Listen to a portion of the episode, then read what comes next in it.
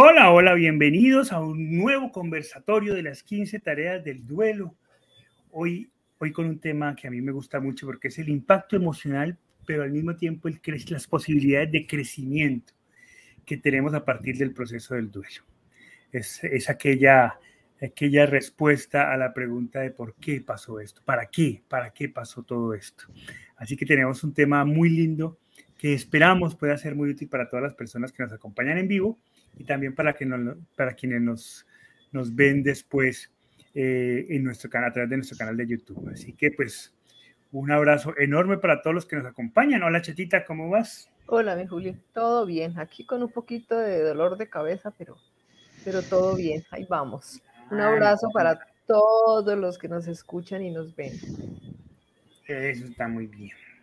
Vamos a tratar de que se le cure el dolor de cabeza a la chica. Ay, Dios mío, sí, ojalá. Hola, Pa, ¿cómo estás? Muy bien, muy bien. Y muy entusiasmado también con este tema porque creo que es la esencia del trabajo de acompañamiento. El trabajo de acompañamiento no es solamente eh, estar en toda la problemática del duelo, eh, viviendo su evolución, sino construir de esa experiencia algo positivo, algo que genere nuevas cosas y que genere crecimiento. Entonces me parece que este es un tema importantísimo. Así es, y un saludo enorme para todos los que ya se conectan, y se van conectando en este momento en nuestro programa. Will Blasnoer desde, desde Costa Rica, un abrazo enorme para Will. Qué rico que nos acompañas. Magda desde Puerto Rico, bienvenida a este espacio. Así que, pues entonces, eh, ¿Ibas a decir algo, pa? No, no, no, no. ¿No? Ah, bueno. Entonces, un abrazo enorme para todos y comencemos con este tema. Vamos. aquí estamos hablando de dos, de dos aspectos muy importantes. Estamos hablando del impacto emocional, que básicamente es la definición del proceso de duelo. Finalmente, un proceso de duelo es el impacto emocional que genera una pérdida significativa. Si estamos hablando de ese impacto emocional que pues es muy fuerte y por eso es un proceso que estremece todas las estructuras filosóficas, espirituales, conceptuales de, de, los seres humanos. Pero también estamos hablando de una posibilidad de crecimiento.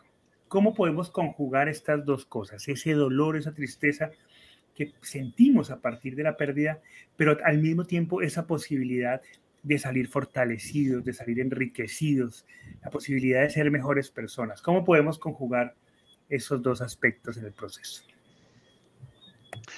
Sí, lo primero que tenemos que, decir es que eh, todas las eh, investigaciones actuales sobre el impacto emocional que produce el duelo, eh, muchas veces traumático, y toda, todo esa, ese, ese, efecto de esa, de esa experiencia, ha demostrado que que las personas son mucho más fuertes de lo que la psicología tradicional ha venido considerando y, la cultura ha venido considerando, que realmente hemos subestimado la capacidad eh, natural que, tienen eh, los, eh, los, las personas que han vivido un duelo para vivir esas experiencias traumáticas, elaborarlas y rehacer su vida frente a eso. ¿no?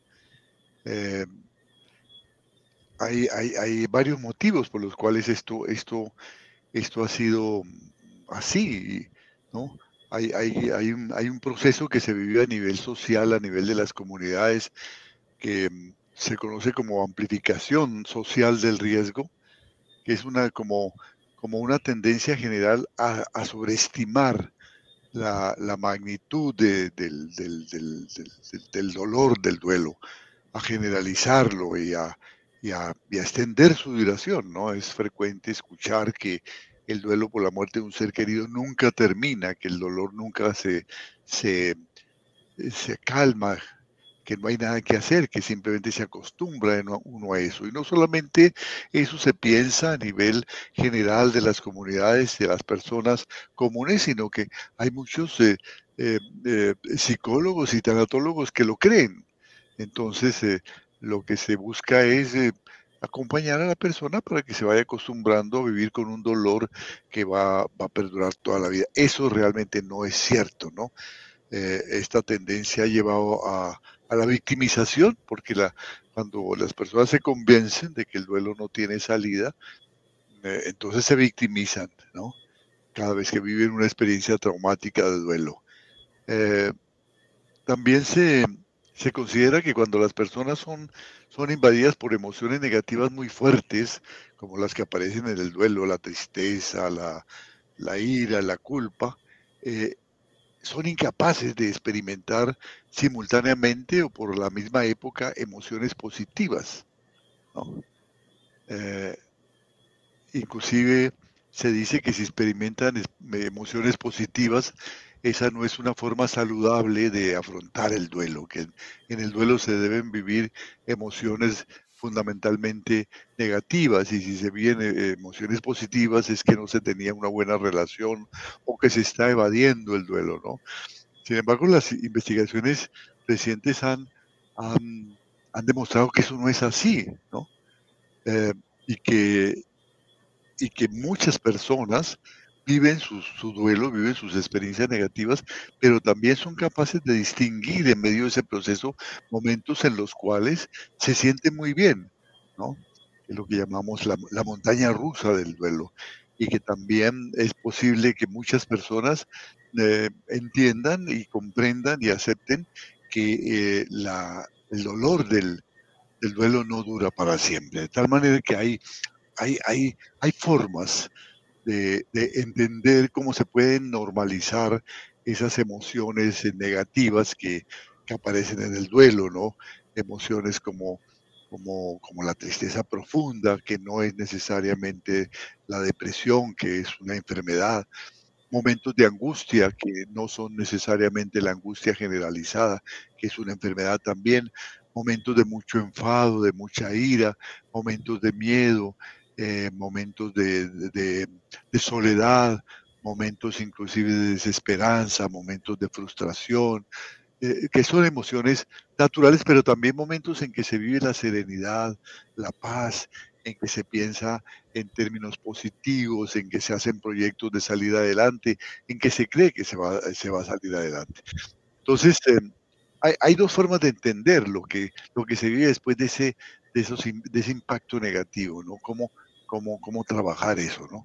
Que son básicamente el concepto de resiliencia, que es esa capacidad que tienen las personas o, los grupos sociales para, para seguir eh, eh, conectados con, con, su futuro y proyectarse hacia el futuro a pesar de, de que hayan vivido eh, acontecimientos traumáticos y desestabilizadores, ¿no? Eh, hayan vivido condiciones de vida difíciles y, algunas veces inclusive traumas.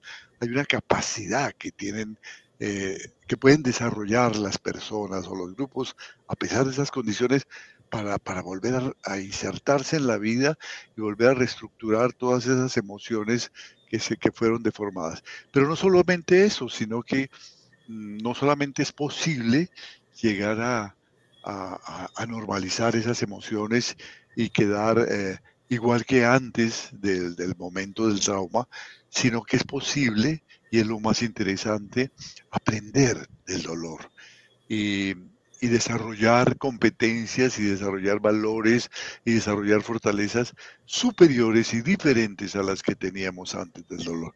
Ah, estos son no son condiciones que estén en el, en el, ser humano en sí mismo, sino que están en el contexto, en, la red que lo rodea, en su cultura. Y cuando echamos mano de eso y trabajamos y nos dejamos acompañar, es posible que surjan y que se vayan desarrollando no solamente aspectos de, resiliencia, sino aspectos de crecimiento postraumático. Me gustaría más adelante poderme definir, er, eh, referir un poco más en detalle a esas dos formas de, normalizar las emociones negativas en el duelo. Muy bien, vamos a ir tratando de organizar entonces todas estas ideas que nos has compartido ahorita. Antes quise saludar a Juana, que nos saluda desde Nicaragua, María Jurado desde Puerto Rico, eh, Sofía, eh, la pastora Ruth, que nos saluda también desde, desde, Puerto Rico, la iglesia metodista Garrochales. Muy bien, un saludo para todas y todos. Muchas gracias por acompañarnos en este espacio. Bien, entonces, eh, es que, es que eh, estoy, estoy pensando, mientras tú hablabas, pensaba yo en, lo difícil que es entender esa montaña rusa y no interpretarla como algo, como, que no, no, interpretar la experiencia de la montaña rusa emocional como algo negativo, que es lo que normalmente no, nos dicen los duelistas. Es que a veces me siento bien, a veces me siento mal, y eso es un motivo de preocupación, cuando normalmente es motivo de, alegría. Es decir, estás experimentando un proceso normal, vas bien. Lo, terrible sería que te sintieras siempre triste o que te sintieras siempre alegre cuando acabas de, vivir un, un, acontecimiento tan duro como el que acabas de vivir. El tema es que socialmente eh, es, entender esto es muy complicado. Primero porque, como nos dice Ivette Ojito, nos dice que estoy viviendo una experiencia que es muy dura, se siente el alma desgarrada, es decir, efectivamente hay un impacto emocional que es muy fuerte, que es diferente a cualquier impacto emocional que pudiéramos experimentar. Es decir, el duelo manifiesta emociones intensas que generan un choque, generan una contradicción en la existencia. Es decir, arrancamos un proceso muy difícil. Pero adicional a esto, hay una exigencia cultural de que ese, ese, esa sensación cultural y, muchas veces religiosa, ¿no? de que esa emoción de tristeza debe perdurar por siempre. Casi que la sociedad te obliga, si estás en duelo, a estar siempre triste, porque puede llegar a ser juzgado por las personas si, si de pronto ríes y de pronto generas un espacio diferente al de la tristeza. Entonces, incluso a veces durante pequeños momentos del día, cuando nos sentimos tranquilos, las personas acostumbran a forzar, a traer la tristeza de nuevo, porque es así como lo debemos sentir. De hecho, lo digo porque ese fue mi gran inconveniente también durante mi proceso de duelo. Era esa, esa lucha por... Yo era un adolescente y, y, pues la edad también me impulsaba a, recuperar mi, mi, cotidianidad rápidamente. Y ese querer estar con mis amigos, ese querer salir a disfrutar la vida, ese querer seguir experimentando la vida, pues se convirtió en una lucha frente al proceso de tristeza que yo estaba experimentando, pero que además cuando entraba en la casa sentía el peso de la emoción, ese ambiente denso que había dentro de casa y natural, porque estábamos viviendo un momento difícil. Y eso era una lucha interna muy, muy complicada que yo creo que fue donde quizás patinó, eh, y hablo a, título personal, patinó mi proceso de duelo. Chatita, ¿cómo te fue a ti con eso? Con ese manejo de la tristeza, con esos momentos de paz, de calma, ¿cómo lo manejaste? Mira, cuando al comienzo es, eh, eso es estar como como yo me imagino la imagen de un vaso con una cantidad de partículas allí que están todas agitadas, como cuando uno mueve el vaso que empiezan a, chocar y a moverse entre ellas. Eso, eh, eh, eso es lo que yo, yo sentía que, estaba dentro de mí, era como una cantidad de emociones que golpeaban unas con otras, pero todas al comienzo eran horribles, eran, eran unas cosas, era un sentimiento de tristeza, era, era un sentido de la vida, era un no, querer seguir adelante, era eh, decir que esta vida no servía para nada, era, era, un choque impresionante de, sensaciones y de, y de, y de doctrinas que nos habían enseñado desde siempre. Entonces, eh, eh, en ese comienzo es, muy complicado por, poder tener conciencia de, lo que se está, de lo que viene, de, las cosas positivas de un duelo. al comienzo eh, simplemente es sentirlo, eh, eh, expresarlo y, dejar que continúen las cosas, porque es muy complicado al comienzo tener conciencia de que esto va a pasar, de que hay esperanza. Eh, al comienzo es todo oscuro, es, es, es, un hueco profundo y es, es la montaña rusa que, que, que hemos nombrado tanto y que unas veces estamos bien, otras veces estamos mal. Entonces, al comienzo es imposible, pero en la medida en que uno va tomando sus decisiones, en la medida en que uno va transcurriendo la vida, porque definitivamente la vida continúa y vemos que, que, no, que, no, pasó nada en el exterior de nuestra casa y de nuestro corazón, que todo sigue igual, mientras que nosotros estamos convulsionados. Entonces ahí empieza uno a, poco a poco a, reaccionar en la medida en que va tomando una decisión y si va queriendo salir de ese dolor, no volver a sentir ese dolor tan horrible y, entender lo que ha pasado. Son infinidad de cosas las que tiene que entender, tanto espirituales como físicas, como, como de educación. Son una cantidad de cosas que se nos acumulan. Yo siempre he dicho que, que mi vida fue una antes de Hugo Alejandro y otra después de Hugo Alejandro, porque definitivamente ese, ese, ese momento marcó mi vida para siempre y afortunadamente a los 30 años puedo decir fue algo positivo que, el cambio que sucedió en mi vida gracias a mi, a mi tato que, que logré lo, lo, ubicarlo en mi alma y poder sacar de él algo positivo porque definitivamente al comienzo cualquiera que nos escuche dirá pero qué positivo puede tener la, la muerte de un ser querido y definitivamente con el tiempo es que se viene logrando entender qué fue lo que pasó, por qué suceden estas cosas. Ahí es cuando empieza uno a reaccionar y, a, y ojalá sea para bien y, y, y para, para, para, satisfacción de nuestros seres queridos que nos, que nos están observando y están viviendo dentro de nosotros todo ese proceso. Ahí quiero centrarme y quiero que nos ayudes para un poco entender eso, porque la chata acaba de decir, y la gente que, mucha gente que nos escucha puede decir, pero ¿qué, qué positivo puede sacar uno de todo esto? Sí. Y es lo que queremos ir eh, desmenuzando como un proceso natural y como un proceso deseable del proceso de duelo. ¿no? Si estamos en un proceso de duelo que no, que no hemos logrado gestionar emocionalmente de manera de manera proactiva y de manera correcta, muy seguramente esta es una posibilidad que se nos presenta como absurda. Y es natural, y es lógico, y está bien que así lo entendamos al principio. Por eso es que esto se va a ir trabajando como, como, como en pequeñas gotas. Y la primera gota es, es esa montaña rusa, es poder entender la posibilidad de poder disfrutar de pequeños minutos de tranquilidad y de paz durante el día después del suceso. Y poco a poco, cuando vamos entendiendo, entendiendo y accediendo a esa posibilidad, se nos van abriendo otras posibilidades, quizás más complejas, más grandes, pero más integrales. María Adriana Ferreira, por ejemplo, nos dice al principio que solo era de dolor, lejos estaba de comprender qué habría de positivo tras su partida.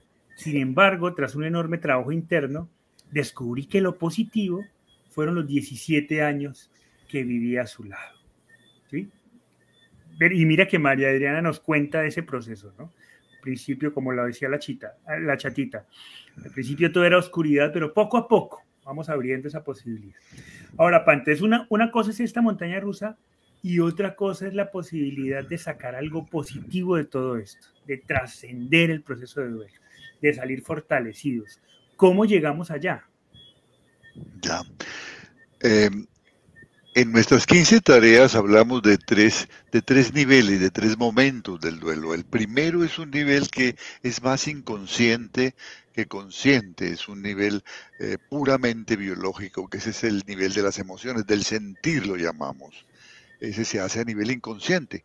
Ahí es donde más se manifiesta la montaña rusa, porque es nuestro cuerpo, nuestro sistema hormonal, tratando de equilibrarse de producir las hormonas que se requieren en el momento que se requieren. Nosotros tenemos básicamente dos tipos eh, de, de, hormonas muy diferentes. Las unas nos estimulan, nos, nos, activan, esas las sentimos al amanecer cuando despertamos, son hormonas que nos estimulan, y hay otras que nos relajan para que descansemos, que las sentimos cuando terminamos un trabajo, cuando estamos cansados, cuando vamos a dormir, pues nos permiten relajar. Entonces ese sistema está totalmente alterado con el trauma del dolor. Entonces el cuerpo está tratando de equilibrarse generalmente lo hacen lo que se llaman los ritmos circadianos. Circadiano significa de cerca de un día, 24, 28 horas. En esos 24, 28 horas el cuerpo está generando hormonas de un tipo y otro para mantener un equilibrio en el cuerpo durante todo el tiempo, en el sistema emocional. Pero después del trauma, del dolor, o en, en, presencia del trauma del dolor, eso se desequilibra. Entonces empieza a aparecer en los momentos más inesperados hormonas que estimulan, hormonas que relajan.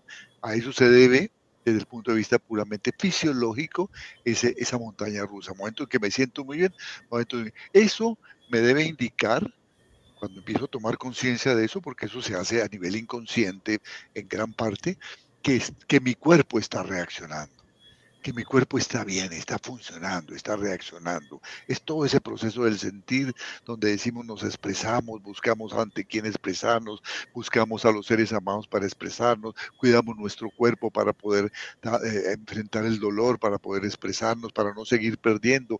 Buscamos personas que hayan vivido procesos iguales para, para que nos cuenten, para que nos expresen cómo lo han hecho, para compartir con ellos referentes, etcétera, ¿no es cierto? Pero poco a poco vamos entrando en un terreno de, eh, lo cognitivo, de lo reflexivo, del, comprender. Es un terreno cognitivo. Y en ese terreno cognitivo es en donde empezamos a entender si hemos, nos hemos dado tiempo para lo anterior suficiente para la expresión de las emociones, empezamos a, a poder que, que, es posible un cambio positivo, que es posible que esto no sea para siempre, ¿no? Y entonces se puede dar no solamente eh, eh, la apertura a, que, a la resiliencia, que es volver a recuperar todo ese equilibrio eh, emotivo que se ha perdido, sino mucho más que eso, al crecimiento postraumático, a llegar a ser una mejor persona. Y en ese sentido, en lo cognitivo, los seres humanos siempre han estado muy, muy, muy, muy muy conscientes de que eso existe, ¿no? La idea de un cambio positivo como consecuencia del enfrentamiento a la, adversidad, al dolor, aparece eh, ya desde siempre en la psicología existencial, en, autores como Frank o como Maslow, el padre de la psicología humanista, Roger, como Eric Fromm, etcétera, ¿no? aparece esto, ¿no? De que, de que el ser humano puede enfrentarse a la adversidad con éxito, ¿no? Eh, eh, en el ser humano está la concepción de que es capaz de transformar una experiencia eh, traumática en aprendizaje, en crecimiento personal. Eso ha sido el tema central de, siglos de, obras literarias, de grandes obras literarias, de poesía, de la filosofía, de la música, ¿no? Eh, basta repasar un poco la historia de la gran literatura. Es eso, es el enfrentamiento del ser humano a sus dificultades, a los momentos adversos y el lograr salir adelante.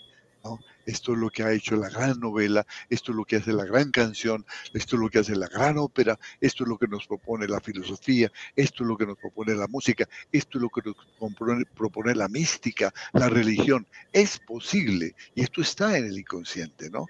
Entonces, eh, ahora, no es un cambio que se va a dar eh, automáticamente, ¿no? Eh, la persona acepta una lucha, por eso hablamos de que no los llamamos dolientes a las personas que están viviendo un duelo, sino duelistas. Enfrenta una lucha, sabe que esa lucha tiene que vencer en esa lucha al dolor, a ese proceso traumático, ¿no? no todas las personas ah, se les facilita lo mismo, algunas por su temperamento, por su contexto social, por su contexto cultural, por su experiencia espiritual, religiosa, por, por muchas cosas se les facilita mucho esa lucha, entienden que esa lucha es posible, para otras es un poco más difícil y más bien se refugian en la victimización. Entonces hay que empezar a, a, destacar todas estas cosas cognitivas. El trabajo del crecimiento postraumático se da en un trabajo consciente, en un trabajo cognitivo. No se da a nivel inconsciente, no es una cosa que se dé automáticamente, no es que haya personas que sean capaces de la resiliencia, sean resilientes, como he escuchado decir, o sean capaces del crecimiento postraumático por sí mismos. No, esto es una decisión y tiene que ver con la decisión y tiene mucho que ver con características de la personalidad que pueden impedir eh, poner barreras o permitir que se pueda dar, dar, dar pie eh, a, este cambio, ¿no? Eh, es lo que también quisiera precisarlo un poco más adelante para, no desordenarnos. Muy bien, entonces vamos a tratar de ir aterrizando todo esto que has, que has tratado y cómo llevarlo a, a la práctica a través de nuestras experiencias y de las que nos están compartiendo. Y antes de comenzar ese, ese, ese acercamiento para aterrizar el avión, quisiera recordarles que esta semana, este viernes, eh, vamos a comenzar ya nuestra certificación internacional en cómo crear y acompañar grupos de apoyo. Es una certificación basada en las 15 tareas. Las 15 tareas es una metodología que nació inicialmente como, como respuesta a una agenda para los grupos de apoyo. Y, ahí, y desde ahí se fue construyendo. Así que para nosotros es una certificación muy, muy querida porque cuenta los orígenes y los fundamentos de todo lo que estamos planteando. Así que nos quedan unos poquitos cupos. Tenemos ahorita más, eh, más de 10 países participando en esta certificación de toda Latinoamérica. Hemos tenido una muy buena participación en esta. Así que si todavía pues, quieren acompañarnos, ahí estamos dispuestos a abrir un cupo más para que podamos caminar ese camino de los grupos de apoyo. Ahí es, acabamos de compartir eh, el enlace de WhatsApp donde pueden buscar la información para que podamos contactarnos con ustedes y brindarles toda la información necesaria. Muy bien, entonces quisiera comenzar con varias participaciones de la gente que ha, escrito cosas muy, muy interesantes el día de hoy. Cristituro, por ejemplo, nos dice, no siempre debemos estar tristes, ahí es donde debemos ser resilientes y recordar lo mejor. Nunca dejar de visitar esos lugares que frecuentaban. Consuelo nos dice un saludo muy especial, querida familia de, de vida, un abrazo desde Bogotá. Cuando mi mamá falleció, estaba al lado de ella. Sinceramente pensé que no podría seguir porque éramos ella y yo. Con el tiempo he aprendido a ver qué tanta resiliencia puedo tener, teniéndola a ella como mi inspiración. En estos momentos vivo, con mucha intensidad la montaña rusa. Lo positivo ha sido precisamente la inspiración que ella representa para mí de vivir intensamente. Angélica desde Cali nos cuenta lo siguiente. Dice, después de más de dos años de una montaña rusa activada, ya por fin paró ya paró por fin. Voy entendiendo los para qué de tanto dolor. Ahora siento que cada día es un reto para crecer, aprender y avanzar tranquila. Un abrazo, Angélica. Muchas gracias por tu compartir. Chatita, en tu caso, uno, eh, ¿cómo te sientes ahora? Y dos, ¿cómo lograste llegar a sentirte como te sientes ahora? Bueno, fue, fue con mucho trabajo, porque realmente a causa de, del dolor que sentía era, era una necesidad inminente de, que no me doliera tanto. Y entonces mi pregunta era, ¿qué tengo que hacer para que me pase este dolor? Y, ahí venía el, el, inicio de un crecimiento, que es aprender a amar y a servir. Según me decía Hugo, si quieres que te pase este dolor, es aprender a amar y a servir.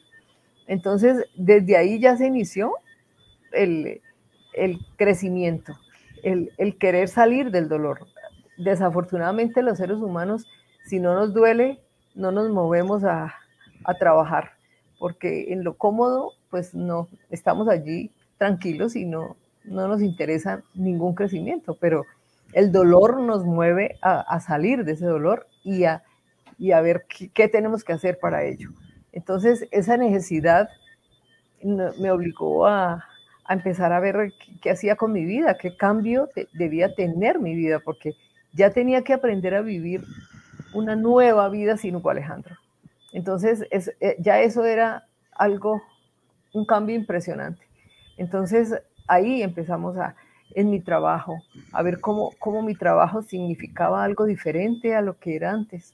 Un trabajo que era normal, que nos levantábamos, nos íbamos al trabajo, atendíamos a los pacientes y regresábamos. Ahora tenía un sentido diferente mi trabajo. Ya, ya empezaba yo a ver en cada paciente a mi hijo y, y tenía que atenderlos como si lo estuviera atendiendo a él. Entonces ya era un cambio grande en mi vida. El, el hecho de, de, aprender a vivir sin él eh, fue tan difícil, pero, pero tan, tan, como con tanto resultado que se vio, eh, porque, porque fueron cambios impresionantes en, el, en, el, en, mi interior. El hecho de, de, de volverme tan sensible al dolor ajeno fue otro cambio lindo y grande que, que gracias a él pude, pude experimentar en mi vida y la sigo experimentando. Y yo, desafortunadamente los seres humanos, en la medida que pase el tiempo, nos vamos acomodando a las cosas. Entonces, por eso yo cada año, cuando, cuando mi tato cumple años de vida eterna, yo hago mi inventario de, de, mi vida y digo, a ver, ha sido positivo, a ver qué he aprendido de, de este dolor, a ver qué, qué, qué, cambios he logrado que sucedan en mi vida, ser mejor persona. Y algunas veces veo que, que como que me, me, acomodo, como que quedo tranquila y, y no, y no continúo, pero eh, precisamente ese, ese examen de conciencia que me hago eh, es para, para ver qué, qué, más debo mejorar y, y en qué me estoy quedando y en qué me estoy acomodando. Entonces, eso es una parte positiva de, de, todo este, de toda esta lucha, porque es una lucha impresionante con uno mismo. Es una lucha. Es una lucha, sí, sin duda alguna. Por eso creo que quiero resaltar algo que tú has mencionado y que mi papá también mencionó con mucha claridad, y es eso, esa lucha parte a partir de la, de, del interés por avanzar, del interés por sentirnos diferentes, del interés por, en, por encontrarle un sentido diferente a todo esto. Finalmente es una decisión. A mí me gusta mucho porque también he escuchado, ¿no? El tema es que es que eres, eres o no eres resiliente, ¿no? Y entonces si eres resiliente, eso es como una palabra mágica que ya, casi que uno tendría que sentar a esperar que la resiliencia haga su, su magia para que ya, porque es que soy resiliente. Y si no salgo adelante es que no soy resiliente, entonces no pude ser cobijado con la bendición de la resiliencia. Y no es así. Eso, sí, eso, eso no, no, no, no, resulta tan fácil, ¿no? Ojalá fuera así tan fácil, pero no. No, pero no, es que no es así, no es un, no es un hecho que, se, que, tengamos en la biología que haya personas resilientes. Correcto. Son, hay personas que, que, toman la decisión de trabajar eso de y trabajar. hay personas que se victimizan. Ahora depende no solamente de ellos, sino de las oportunidades que tengan, del medio uh -huh. propicio, etcétera, de muchas cosas. ¿no? Claro, aquí hay, digamos, por mencionar dos factores rápidamente, o tres factores, ¿no? La, inteligencia emocional con la que contemos, que hayamos trabajado en esa inteligencia previamente, un referente, encontrar un referente que nos dé sentido, al cual le demos sentido. Cuando se contactan con nosotros en busca de terapias de acompañamiento, yo normalmente siempre invito a la gente, si no nos han visto en el canal, a que nos escuche. Entonces yo les digo, mire, escuche uno o dos conversatorios de los que hacemos y si algo de lo que decimos hace clic, vuélvame a contactar. Porque quiere decir que podemos ser un referente que puede funcionar y que puede activar ese sentido de, de, resiliencia. Pero tiene que hacer clic, ¿no? Para, para, que nos, para que podamos ser ese referente. Eh, tiene que encontrarle sentido a lo que estamos diciendo. Pero, entonces, por eso los grupos de apoyo son tan importantes, porque ahí encontramos referentes que pueden comenzar a ayudarnos a construir ese sentido de, resiliencia. El, humor, por eso he, hemos hablado de la montaña rusa, el tener la posibilidad, el aceptar la posibilidad de que el humor llegue a nuestras vidas en esos momentos, así sea en pequeñas dosis, en pequeños minutos, darle la puerta de entrada al sentido del humor, a la posibilidad de reírnos, a la posibilidad de burlarnos. En estos días escuchaba en este documental, bueno, una entrevista que le hacían al Papa y él hablaba sobre, sobre, sobre la importancia del sentido del humor, sobre la importancia de poder reírnos incluso en medio de nuestras desgracias. y ese poder que tienen los seres humanos y, el sentido del humor para transformarlo todo. Estas son algunas de las cosas que vamos construyendo para que esa tal resiliencia pueda, pueda comenzar a generar posibilidades en nosotros. Pero no es, no es una acción mágica. Finalmente todo parte de la, de la decisión de cada ser humano, del querer sentirnos diferentes. Cuando a nosotros nos preguntan por el origen de las 15 tareas, yo digo que el origen de las 15 tareas estuvo en la pregunta de mi mamá. ¿Qué tengo que hacer para dejar de estar triste? ¿Qué tengo que hacer para sentirme mejor? Esa pregunta generó todo esto que estamos en lo que estamos trabajando el día de hoy, porque es la decisión de querer estar diferentes, de convertir, de transformarnos de dolientes a duelistas. Y entonces comenzamos a caminar y a buscarle sentido a todo esto, en un camino muy complejo y muy difícil sin duda alguna, pero un camino posible. Entonces es a través de las decisiones. Digamos, ese es el elemento central de todo esto, ¿no? Así es, eh, eh, pero yo quisiera referirme a algo, ¿no? Uno puede tener dos visiones frente a su dolor. O la una, la típica visión de la resiliencia, de la resiliencia de la que nos hablaba Boris Cyrulnik eh, a finales del siglo pasado, que consiste en poner todo mi empeño y mi trabajo y mi lucha para volver a estar como antes. La resiliencia viene de la física. Se dice que una sustancia es resiliente, un compuesto, cuando después de ser deformado puede adquirir nuevamente su forma original rápidamente. Entonces, una pelota muy rígida, elástica, es resiliente. Cuando cae al piso, se aplasta esa parte que hace contacto con el piso, pero ella nuevamente se redondea y eso hace que salte, ¿no? Y entre más densa sea, más resiliente, ¿no? El acero, por ejemplo, una, un balín, una pelota de acero es muy resiliente. También se aplasta a nivel eh, eh, eh, milimetral, pero se redondea y salta y rebota con mucha fuerza. Eso es la resiliencia, volver a estar como antes. Ese puede ser un proyecto de vida, eh, eh, eh, trabajar, luchar para conseguir la resiliencia. Y hay una serie de estrategias y hay una serie de recomendaciones para, para, trabajar esto. Pero yo creo que podemos ser mucho más ambiciosos. En la psicología de hoy no se habla solamente de resiliencia, de volver a ser el de antes sino de ser mejor que antes, ¿no? Entonces, eh, eh, el, proyecto de Tedeschi Calhoun es el proyecto del crecimiento postraumático. Lograr eh, tres tipos de cambio, hablan ellos. Cambios en uno mismo, mejoras en uno mismo, aumentar, por ejemplo, la seguridad personal, la, confianza en las propias capacidades para afrontar la adversidad que pueda ocurrir en el futuro, cuando un individuo logra hacer frente a un suceso traumático y logra elaborarlo, se siente capaz de enfrentarse a cualquier otra cosa, que es algo muy frecuente que uno escucha, ¿no? Ahora después de este dolor soy capaz de enfrentarme a cualquier cosa, nada me va a destruir de ahora en adelante. Es una, algo que se trabaja, ¿no? Em, este, este tipo de actitud de cambio se puede encontrar en esas personas que, que por, sus, por, algunas circunstancias se han visto sometidas a trabajos o a roles muy estrictos, muy, muy opresivos en el pasado y que precisamente han emprendido una lucha contra la experiencia traumática que esos roles le han podido generar y han conseguido eh, desarrollar oportunidades únicas de no solo redireccionar la vida, sino de aprender de las dificultades, ¿no? Entonces, el, el, los cambios en uno mismo, pero también se producen cambios y mejoramientos en las relaciones interpersonales. Eso es también algo que, que, debemos buscar, ¿no?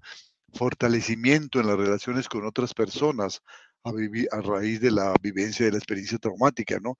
Eh, em, aparecen pensamientos eh, del tipo, ahora, ahora sé quiénes son mis verdaderos amigos y me siento mucho más, más cerca de ellos que antes, ¿no? Ahora he fortalecido esa relación, ahora, ahora sé con quién cuento y entonces se fortalecen esas relaciones de pronto teníamos muchas relaciones que considerábamos importantes, pero ante esa situación de dificultad ah, se fortalecen aquellas en donde verdaderamente había respeto, amor, donde había ah, colaboración, donde, donde había comunicación. Otra cosa que se da en las relaciones interpersonales de crecimiento es una mayor unidad familiar, ¿no? Muchas familias y muchas parejas que se enfrentan a situaciones adversas, eh, luego de, trabajar, de elaborar esa situación, dicen que se sienten mucho más unidas que antes de la experiencia, ¿no? Mm, eh, eh, y esto ha sido validado plenamente, esto no es una teoría, es algo que ha sido validado plenamente, ¿no? Cómo se crece en familia, se aumenta la comunicación en familia, ¿no? También en las relaciones personales se, despiertan sentimientos de servicio, de compasión, de empatía hacia el sufrimiento de otras personas y, y, se promueven conductas de ayuda, quiero, quiero estar allí, quiero ayudarlo, ¿no? Y finalmente un tercer campo en donde se dan cambios importantes y crecimiento. Recuerden que estamos hablando de crecimiento postraumático, no solamente de resiliencia, no solamente de volver a ser el de antes, sino ser mejor que antes. Son los cambios en la espiritualidad y en la filosofía de la vida, ¿no? Se da un incremento en la apreciación del valor de la vida, del valor del aquí y ahora, cambios en la forma de ver el mundo. El mundo es diferente, el mundo está lleno de oportunidades, está lleno de retos, está lleno de dificultades, pero también está lleno de cosas maravillosas, está lleno de gente difícil que hace mucho daño, pero también está lleno de gente maravillosa de la cual podemos aprender mucho, ¿no? Eh, se siente que la vida brinda permanentemente posibilidades, continuamente, cada día que amanecemos es una, un, un álbum de nuevas cosas y de nuevas posibilidades.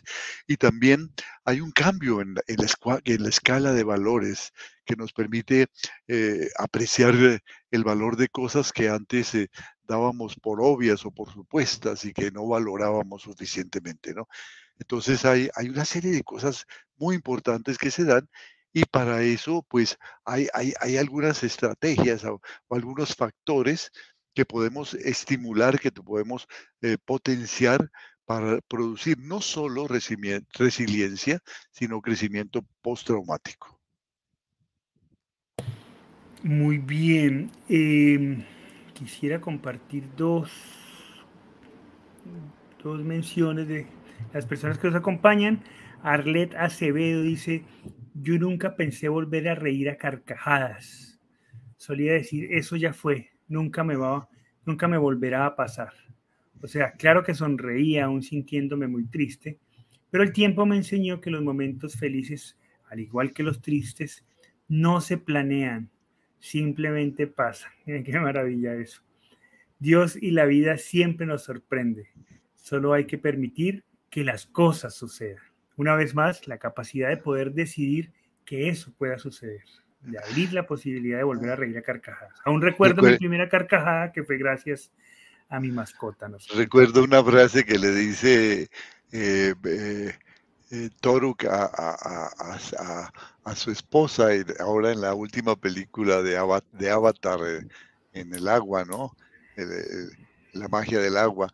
Le dice una frase cuando escuchan que están sobrevolando los helicópteros de los señores del, del, cielo que están viniendo nuevamente a invadirlos, ¿no? Y le dice él, eh, lo, más terrible que tiene la felicidad es que puede acabar en cualquier momento.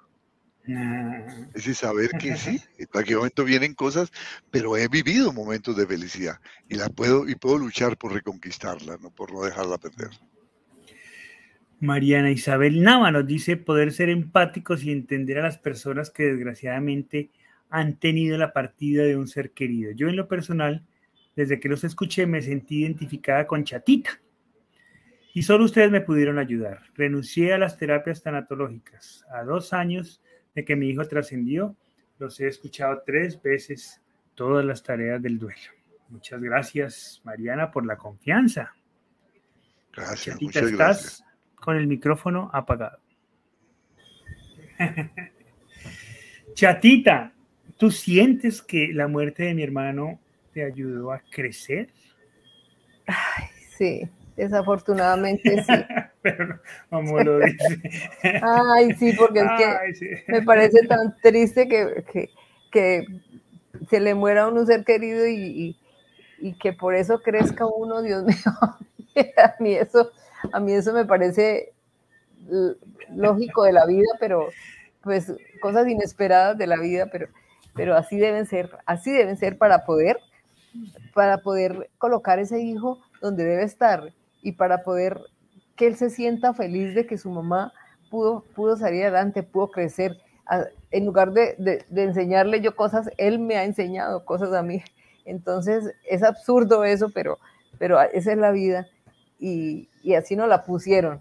Entonces nos toca, nos toca hacer de, esa, de ese dolor tan grande, de esa ausencia gigante de, mi muchacho, algo grande, algo que, que, que, pueda hacer yo en honor a él, eh, que pueda agradecerle todo, todo su tiempo que, que estuvo a mi lado y que lo sentí tan mío y, y, poderlo tener, guardar en mi corazón y poder hacer algo grande por mí y por él.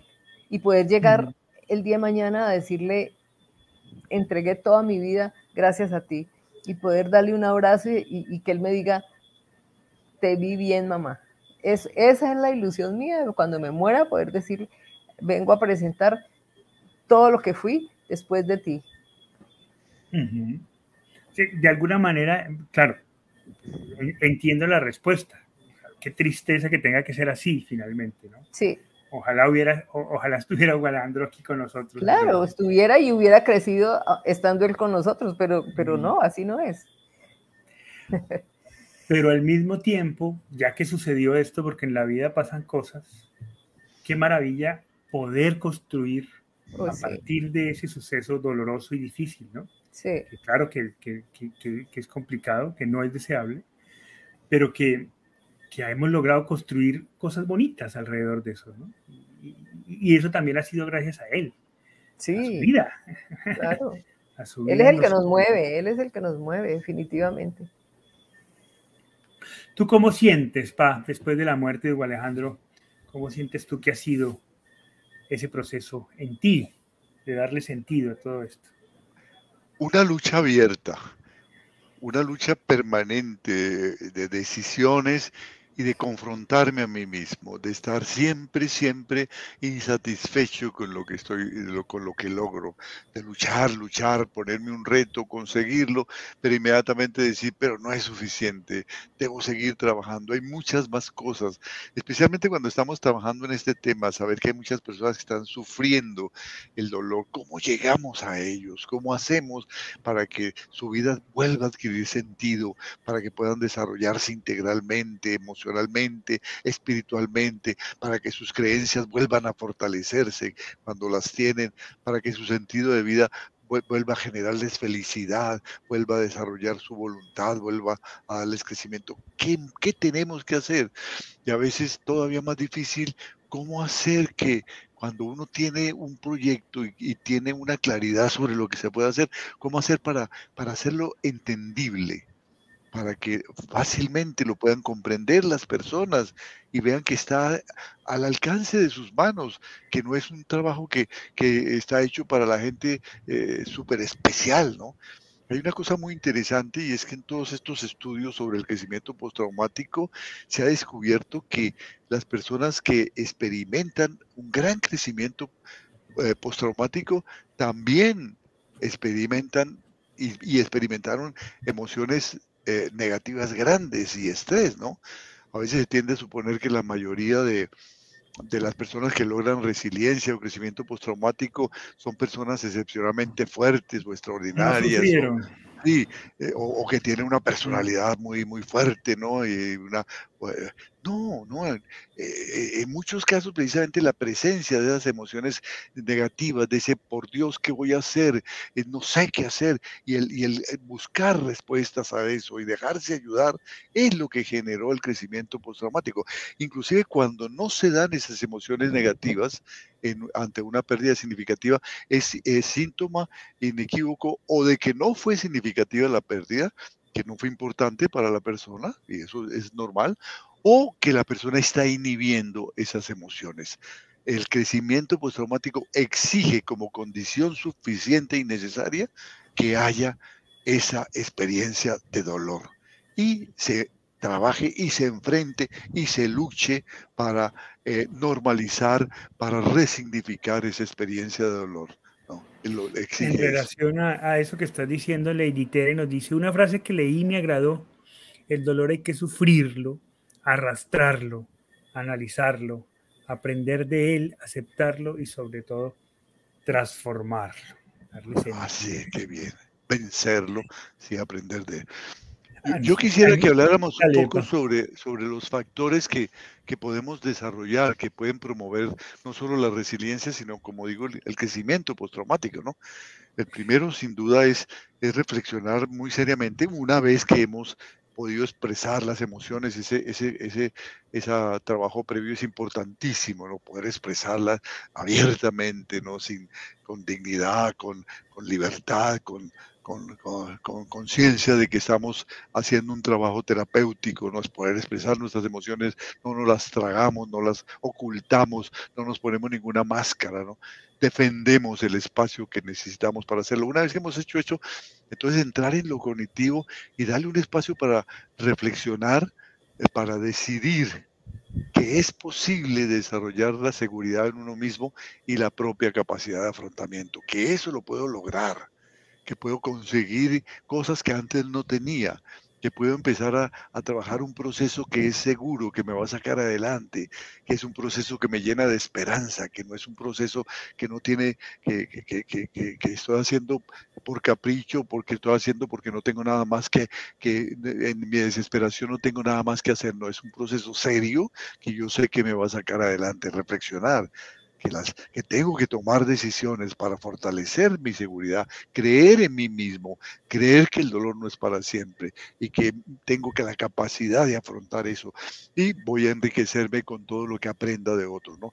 Y para eso también buscar apoyo social buscar apoyo en otros para enriquecer esas, esas reflexiones y decisiones, buscar apoyo. Hoy se busca apoyo en Internet, se busca apoyo en maravillosos libros que hay, se busca apoyo en, terapeutas, se busca apoyo en, orientadores espirituales que conocen también del tema del duelo, se busca apoyo en muchas partes, pero dejarse apoyar, hemos dicho amar y dejarse amar para, para enriquecer esas propias reflexiones y esas decisiones y que me sugieran nuevas decisiones, ¿no?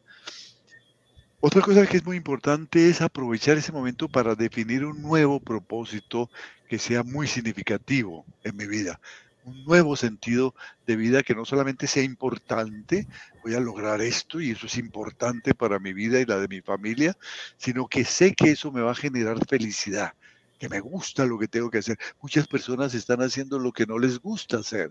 Este es el momento tal vez de cambiar, de dar un giro de 180 grados a lo que estoy haciendo, tal vez capacitarme en nuevas cosas, buscar nuevas oportunidades, asumir nuevos retos en donde busque algo que me encanta hacer y lo voy a aprender y lo voy a hacer, ¿no? Y sobre todo que va a fortalecer mi voluntad porque el hecho de que quiero lograrlo va a hacer que día a día dedique tiempo, dedique esfuerzo, dedique espacios a eso, a conseguirlo. Entonces se fortalece la voluntad. Y cuando se fortalece la voluntad buscando un nuevo sentido de vida que me hace feliz, decimos que tenemos un nuevo sentido de vida. También fortalecer mediante la reflexión, la lectura, el compartir, eh, la creencia de que uno puede influir decididamente en lo que sucede en nuestra vida y en nuestro entorno. Cada cosa que estamos haciendo está influyendo no solamente en nosotros mismos y en las personas que están a nuestro lado, sino que si nos miramos unos años adelante, está cambiando el mundo muchas cosas serán diferentes de acuerdo a las decisiones que tomemos hoy. Tenemos una, una, una, responsabilidad tremenda en las decisiones. A veces pensamos que solamente los grandes líderes, los grandes guerreros, los grandes políticos cambian el mundo. No, a veces una decisión pequeña de una mamita en su momento dado de tener un hijo cambió el mundo, ¿no? hizo que el mundo fuera diferente. El amor cambió el mundo y el amor se está dando en múltiples formas, ¿no? Eh, entonces, eh, eh, saber que eso es posible y se pueden asumir retos. Comenzaremos con pequeños retos, con fecha de realización, voy a conseguir esto para tal fecha y luego iremos haciendo esos retos más, más exigentes. También verificar mediante el estudio de referentes es muy importante buscar referentes, contactos, biografías, historias, personas que han vivido experiencias similares a las que yo estoy teniendo y están saliendo adelante, hicieron historia, ¿no? Son, son, son vidas ejemplares, una experiencia comparable a la mía y tal vez mucho más exigente. Y yo puedo aprender de esas personas. No necesito ser ese superhombre. Ellos eran personas corrientes que enfrentaron situaciones fuera de lo común y lograron normalizarlas y lograron aprender de ellas, ¿no? Entonces, fortalecer mediante el estudio, mediante el desarrollo de nuevas habilidades, mediante la preocupación por el cuidado personal, de la salud, mental, de la salud física, de la salud eh, espiritual, de la salud emocional, mediante el ejercicio, mediante la oración, mediante la meditación, mediante la percepción eh, positiva de uno mismo, empezar a amarse a uno mismo y creer que en uno hay un ser maravilloso que vale la pena que sea feliz, ¿no? Eh, por eso en, los niños es importante acompañar mucho a los padres o a las personas que son sus cuidadores para que vayan siendo más competentes y para que vayan creando esa, esa seguridad y ese, ese amor eh, por, por, sí mismo que no significa egolatría ni mucho menos, sino eh, verdadera autoestima, ¿no? evocar mediante el compartir lo que escribimos o lo que componemos o lo que cantamos, las experiencias que tenemos de esas emociones positivas. Eso es muy importante, ¿no?